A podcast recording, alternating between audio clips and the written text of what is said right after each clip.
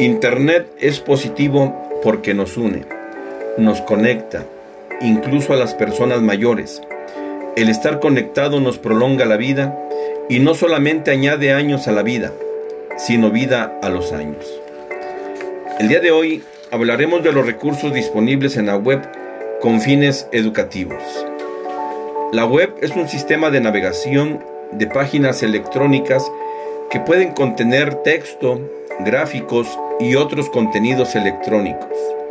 La web o www no son sinónimo de Internet, es un subconjunto de Internet que consiste en páginas, mientras el Internet es la red de redes donde reside toda la información. La web ha evolucionado. Ahora existen sistemas donde además de leer información, se hacen compras en línea, modificar datos, etc.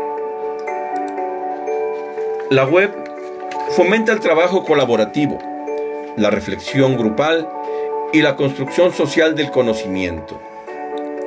Cuenta con una amplia gama de plataformas electrónicas. Dispone de una gama de herramientas aplicables en el campo de la educación como son foros, wikis, sitios web, bibliotecas virtuales, editores de diagramas, ordenadores gráficos, editores de encuestas. Es importante que profundicemos y conozcamos un poco sobre los foros de discusión.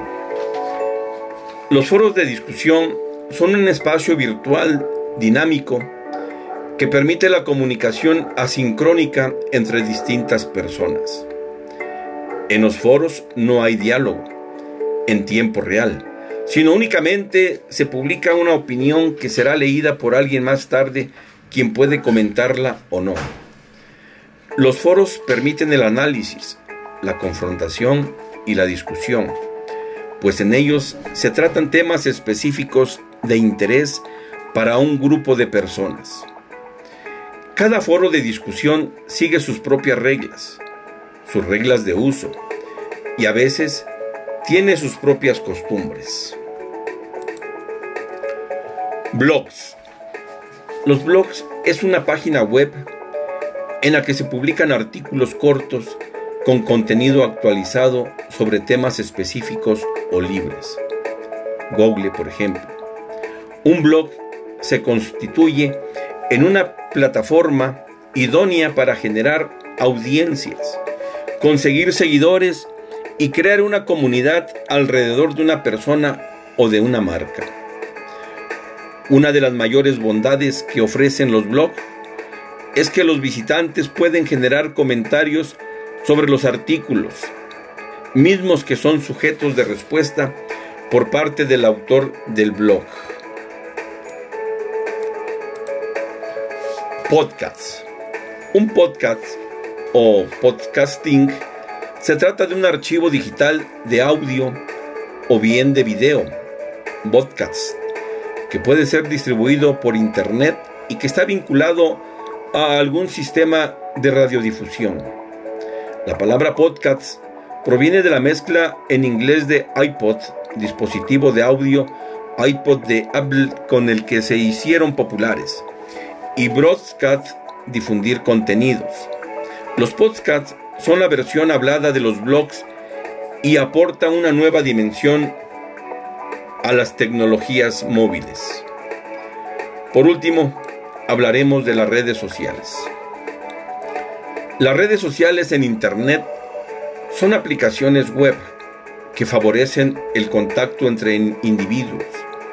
Las redes sociales se clasifican en redes sociales horizontales y redes sociales verticales. Las redes sociales horizontales son aquellas cuyos usuarios no tienen características comunes definidas, sino que se dirigen a un público genérico y sus contenidos son muy diversos.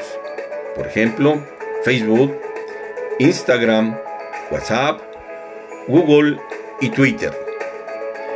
Las redes sociales verticales, conocidas como especializadas, comparten, interesan determinados o buscan un mismo objetivo. Por ejemplo, YouTube, Spotify, Amazon, Spar, Tinder, Google Maps de geolocalización.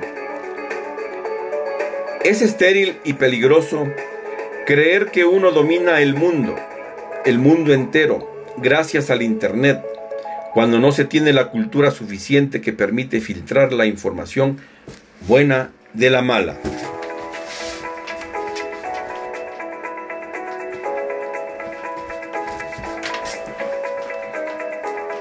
¿Ya acabaste?